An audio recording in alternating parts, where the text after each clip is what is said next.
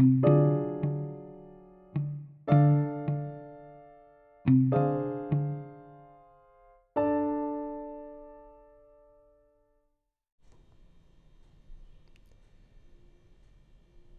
anorexia nerviosa no es una enfermedad nueva.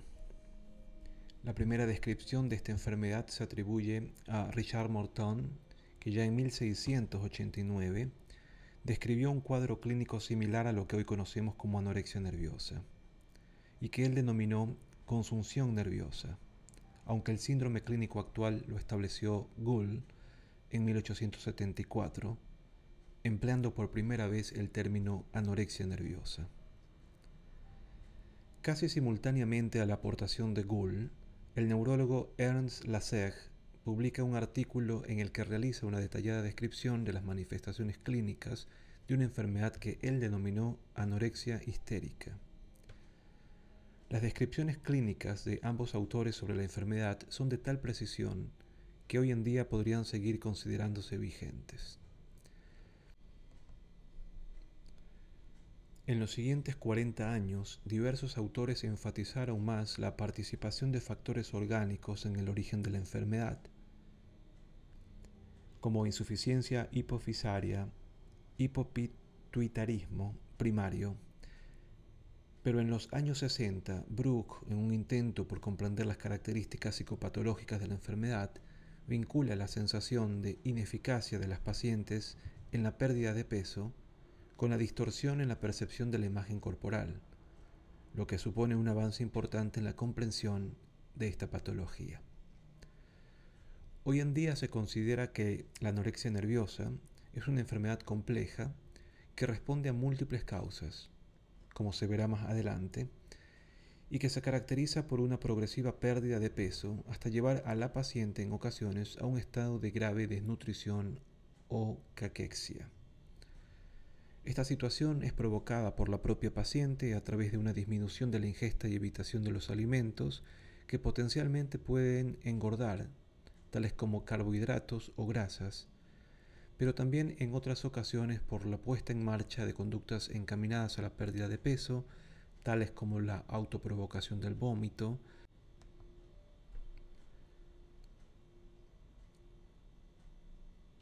el uso de laxantes, diuréticos o fármacos anorexígenos o la realización de ejercicio físico intenso. La causa de ese deseo intenso de adelgazar es la alteración de la percepción de la imagen corporal.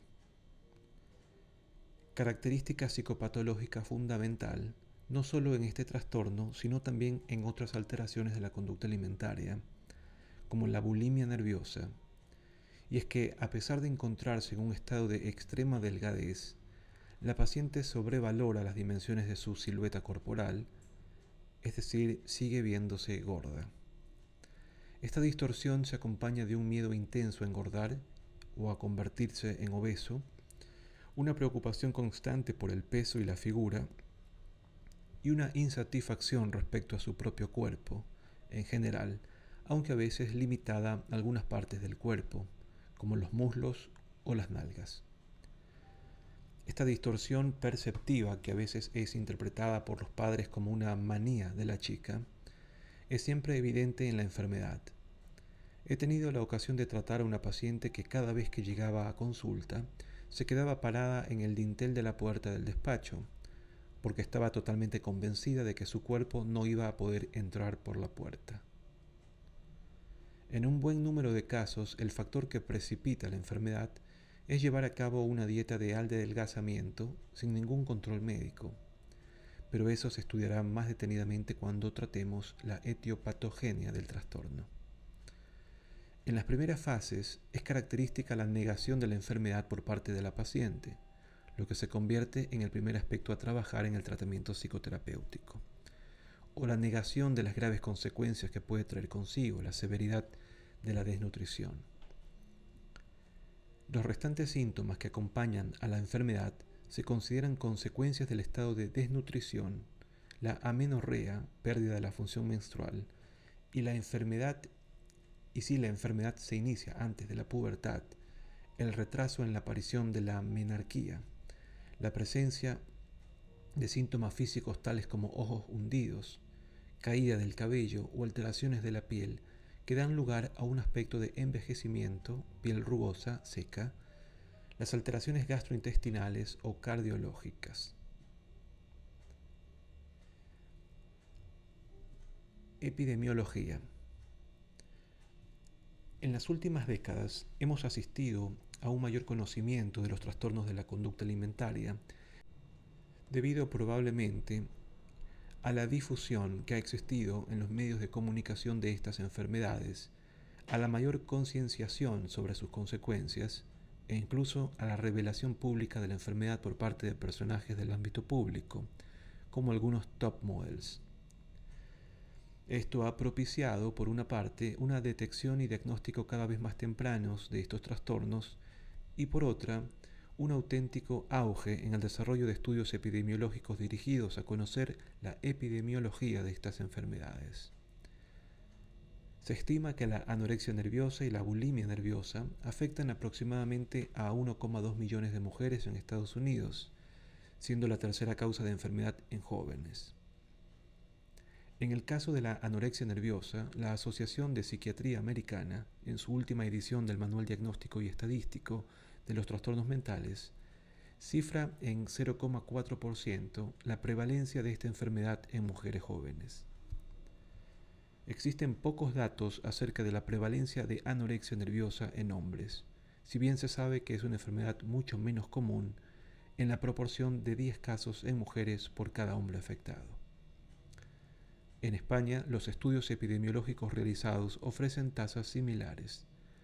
En un estudio realizado por nosotros en Navarra, sobre una muestra de 2.862 mujeres estudiantes con edades comprendidas entre los 12 y 21 años, obtuvimos una prevalencia de anorexia nerviosa del 0,3%, mientras que la incidencia de la enfermedad los nuevos casos de diagnóstico tras el seguimiento realizados a los 18 meses y tras haber descartado a los casos diagnosticados en el estudio de prevalencia, fue también del 0,3%, siendo la incidencia más elevada en el grupo de chicas entre 15 y 16 años de edad.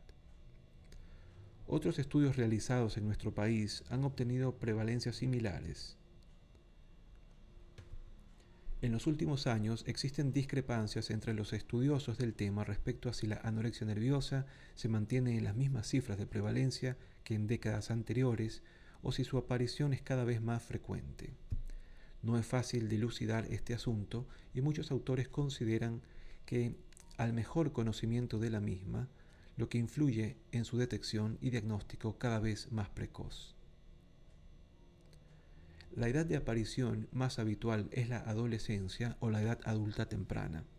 Es más rara la aparición antes de la pubertad y sobre todo después de los 40. En estos últimos casos el pronóstico suele ser peor. Con mucha frecuencia la aparición de la enfermedad se asocia a un acontecimiento vital estresante que actúa como factor desencadenante de la misma. La muerte de un ser querido, el abandono del hogar familiar por estudios, una separación conyugal de los padres. Hace algunas décadas se pensaba que la anorexia nerviosa era una enfermedad propia de las clases socioeconómicas acomodadas de países desarrollados. Sin embargo, hoy en día se sabe que aparece en cualquier clase social y raza, si bien existe un ligero predominio en la raza caucásica.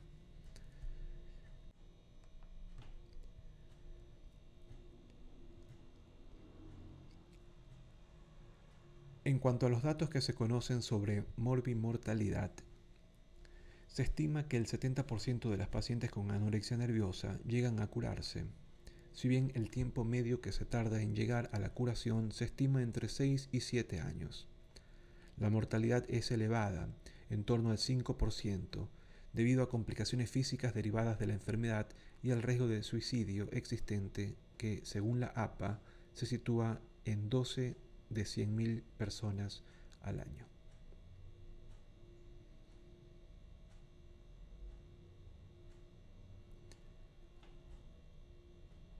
Descripción clínica.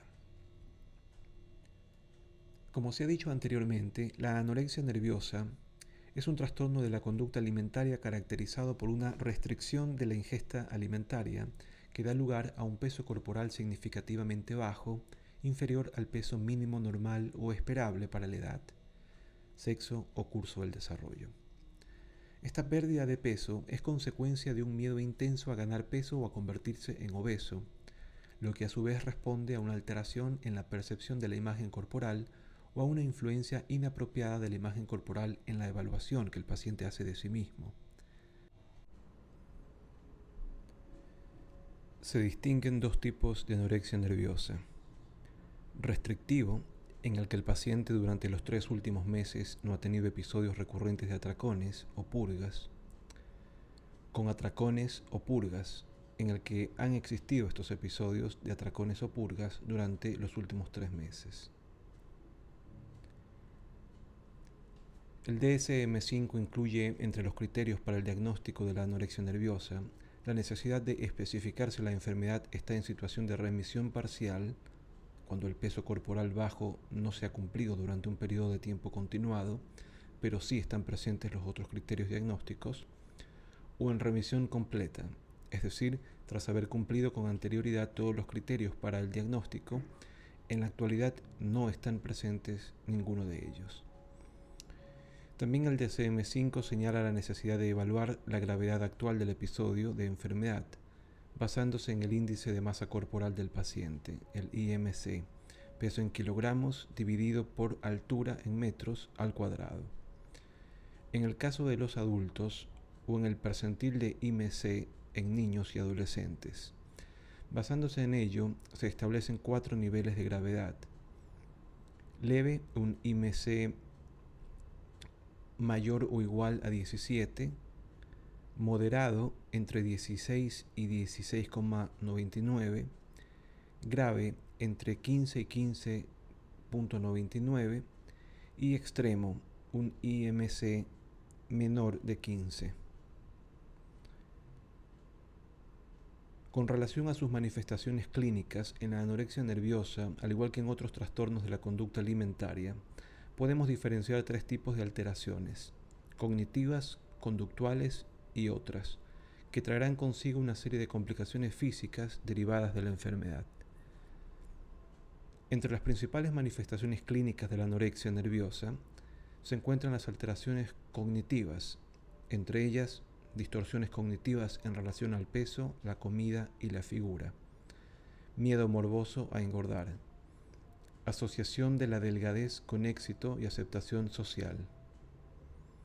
Concreción de los procesos del pensamiento. Negación de la enfermedad.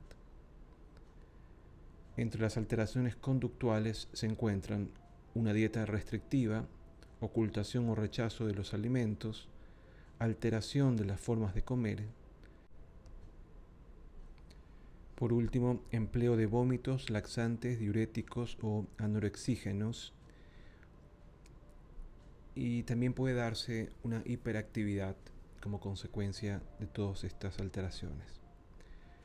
Entre las alteraciones psicopatológicas eh, de varias presentaciones, encontramos manifestaciones depresivas, tristeza, baja autoestima, desesperanza, sentimientos de culpa, insomnio, alexitimia, alteración de las sensaciones de hambre y saciedad, estados de ansiedad, miedo a engordar o a la posibilidad de complicaciones físicas, a la presión familiar hacia la ingesta, aislamiento social, actitudes fóbicas hacia ciertos alimentos, síntomas obsesivos y rituales compulsivos, dificultades en la atención, concentración y memoria.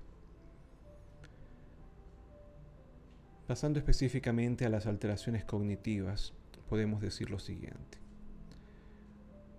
Como se decía anteriormente, la base de esta enfermedad, al igual que ocurre con la bulimia nerviosa, es la distorsión de la imagen corporal, una especie de dismorfofobia que hace que la paciente sobrevalore sus medidas corporales de manera errónea, llegando incluso a sentirse gorda, aún estando en un estado auténtica caquexia. Esta distorsión puede afectar a todo el cuerpo y más habitualmente algunas zonas concretas como los muslos o nalgas. Ello le lleva a desarrollar un miedo morboso a engordar o a convertirse en obeso, lo que conduce a la restricción alimentaria severa, Al principio, la restricción suele ser cualitativa, con rechazo de los alimentos considerados más calóricos, pero conforme se instaura la enfermedad, se produce una restricción cuantitativa, incluso de los alimentos hipocalóricos. El adelgazamiento no produce satisfacción como ocurriría en cualquier persona sana con un cierto sobrepeso, sino que estas distorsiones erróneas aumentan con el bajo peso e incluso ceden significativamente cuando el peso mejora. Por otra parte, el estar delgado se asocia en nuestra sociedad occidental a éxito y aceptación social, y a la mujer delgada se le presuponen algunos rasgos positivos, tales como perfeccionismo o capacidad de autocontrol, todo lo contrario a las connotaciones negativas que muchas veces se asocian al obeso. Para ellas no se puede ser aceptada ni alcanzar éxito sin tener un cuerpo perfecto, claro está, perfecto desde su punto de vista. Estos pensamientos distorsionados hacen que se desarrollen auténticas fobias a ciertos alimentos considerados por la enferma como potencialmente insanos o dañinos dulces, carbohidratos, etc. A la vez que suelen ser muy aficionadas a las recetas y dadas a alimentar o cocinar para otros. Dentro de su estilo de pensamiento dicotómico, suelen dividir los alimentos en buenos y malos en función del poder calórico que les atribuyen. En ocasiones, estos pensamientos distorsionados atentan a conocimientos básicos de la fisiología Recuerdo a una paciente a la que traté que me decía que ella no podía volver a comer un bombón porque la última vez que lo hizo notó cómo su estómago se hinchaba y se hinchaba de forma desmesurada y temió que pudiera llegar a reventar. Otras alteraciones cognitivas hacen referencia a la concreción de los procesos del pensamiento en temas relacionados con la figura, la comida y el peso que terminan por convertirse en auténticos pensamientos obsesivos. Es característica la negación de la enfermedad, especialmente en los comienzos del trastorno, lo que dificulta aún más los inicios del tratamiento.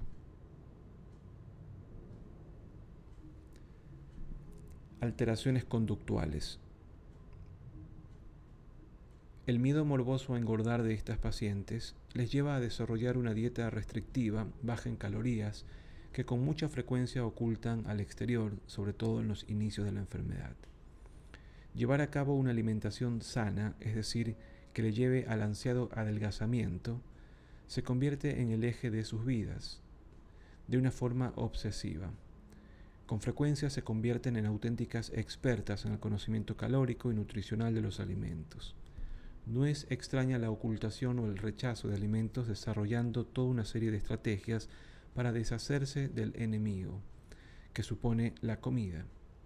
Mentiras, evitar comer en compañía de otros, esconder o tirar las comidas, etc. Recuerdo al padre de una paciente que me decía, no me hace falta que me diga cómo está mi hija, solo con observar si el perro que tenemos en casa engorda, lo puedo saber.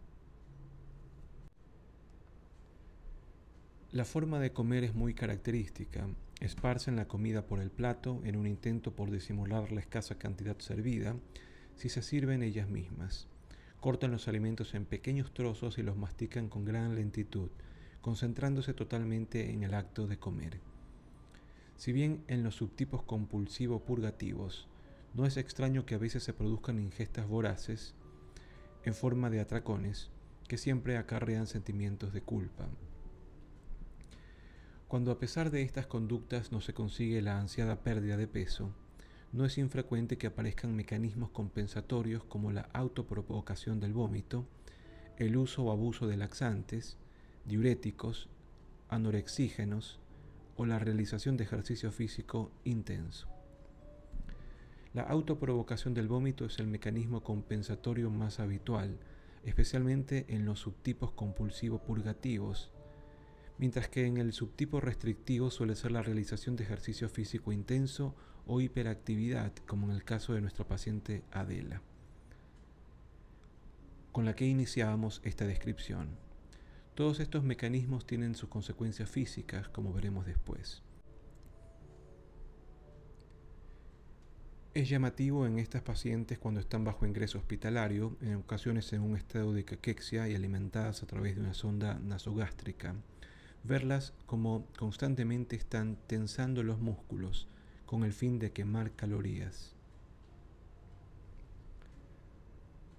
Otras alteraciones psicopatológicas.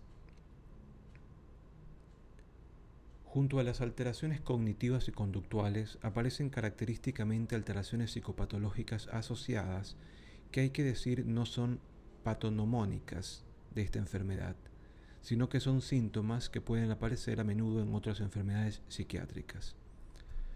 Las manifestaciones depresivas suelen estar habitualmente asociadas a la anorexia nerviosa.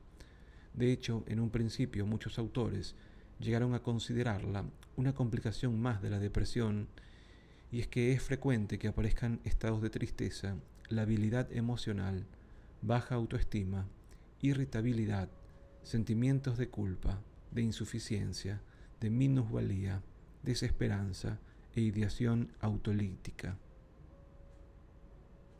que en algunos casos desgraciadamente pueden llevar a suicidios consumados.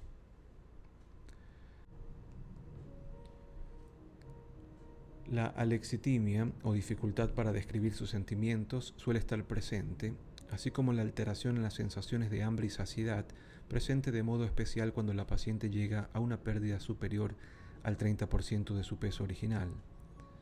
Esto no ocurre en los comienzos de la enfermedad, en donde la paciente llega a pasar auténtica hambre, y es el esfuerzo de la voluntad lo que le lleva a evitar la ingesta de los alimentos. Al estado depresivo se asocian con mucha frecuencia los estados de ansiedad provocados inicialmente por el miedo a engordar cuando tienen que enfrentarse a su peor enemigo, la comida, o por la valoración crítica de su cuerpo y posteriormente a la presión familiar hacia la comida o al temor a las complicaciones físicas. La anorexia nerviosa es muy proclive a conflictos familiares que en muchas ocasiones son consecuencia misma de la obstinación de la paciente y el rechazo a alimentarse. También es muy característico el aislamiento social. Ya no comparten el mundo y las ilusiones de sus iguales y se encierran en su mundo interior que gira en torno a la preocupación por la dieta y por el cuerpo. Además, no desean exponerse a situaciones en las que estén implicadas celebraciones culinarias. La rigidez, el autocontrol y los pensamientos obsesivos en relación a la comida, el peso y la figura, así como los rituales y comportamientos estereotipados que en muchas ocasiones presentan respecto al acto mismo de comer, ha hecho que algunos autores hayan llegado a considerar a la anorexia nerviosa como un trastorno obsesivo compulsivo aunque existen entre ambas patologías claras diferencias clínicas, fenomenológicas y evolutivas.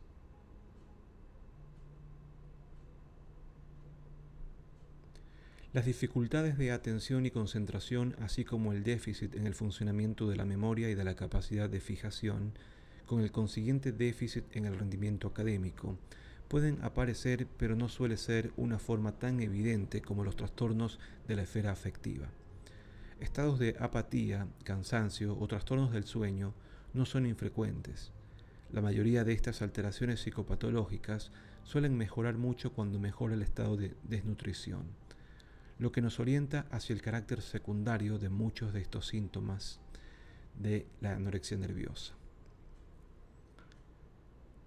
Las complicaciones físicas. La mayor parte de las complicaciones físicas que se producen en la anorexia nerviosa son consecuencia directa del estado de desnutrición al que da lugar la enfermedad. Es precisamente el estado de intensa pérdida de peso el que da la voz de alarma a los padres y pone en marcha la búsqueda de atención médica. Generalmente en primer lugar al médico de atención primaria, cuando acuden al especialista en psiquiatría o en psicología clínica, no es extraño que la paciente haya pasado por diferentes médicos, ginecólogos, endocrinólogos, etc. Afortunadamente, cada vez estos especialistas detectan antes el origen psíquico de esta enfermedad, ya que la atención temprana en estas enfermedades es un factor pronóstico favorable para su resolución. Las principales complicaciones físicas que se producen en esta enfermedad aparecen reflejadas en el siguiente cuadro. Amenorrea y en prepúberes retraso en la menarquia. Bradicardia, bradipnea, hipotermia, hipotensión, piel seca o rugosa, lanugo, caída del cabello, estreñimiento, edemas. La amenorrea o pérdida de la función menstrual y en el caso de chicas prepúberes el retraso en la aparición de la menarquia es consecuencia de la disminución de las hormonas hipotalámicas cerebrales necesarias para la producción de estrógenos, alteración del eje hipotalámico hipófiso gonadal. Esta amenorrea es consecuencia directa del estado de desnutrición y no un criterio diagnóstico de la enfermedad como se consideraba en la anterior clasificación diagnóstica del DSM-4-TR, por ejemplo. Otras alteraciones del sistema neuroendocrino producen una alteración en el funcionamiento del tiroides que en un intento por disminuir el gasto energético coloca al organismo en una situación de hipotiroidismo, lo que trae consigo una serie de manifestaciones clínicas, bradicardia, disminución de la frecuencia cardíaca, bradipnea, disminución de la frecuencia respiratoria hipotermia, disminución de la temperatura corporal o hipotensión arterial. Es habitual que estas pacientes presenten alteraciones en la piel que aparece seca y rugosa, con un aspecto de envejecimiento, y del pelo que se vuelve especialmente fino y quebradizo, con habitual caída del mismo. En los casos de desnutrición severa, no es extraño que aparezca el lanugo, vello fino característico de los recién nacidos en la cara, en extremidades especialmente. La desnutrición puede producir alteraciones en el funcionamiento del riñón, con retención de líquidos y edemas en las extremidades.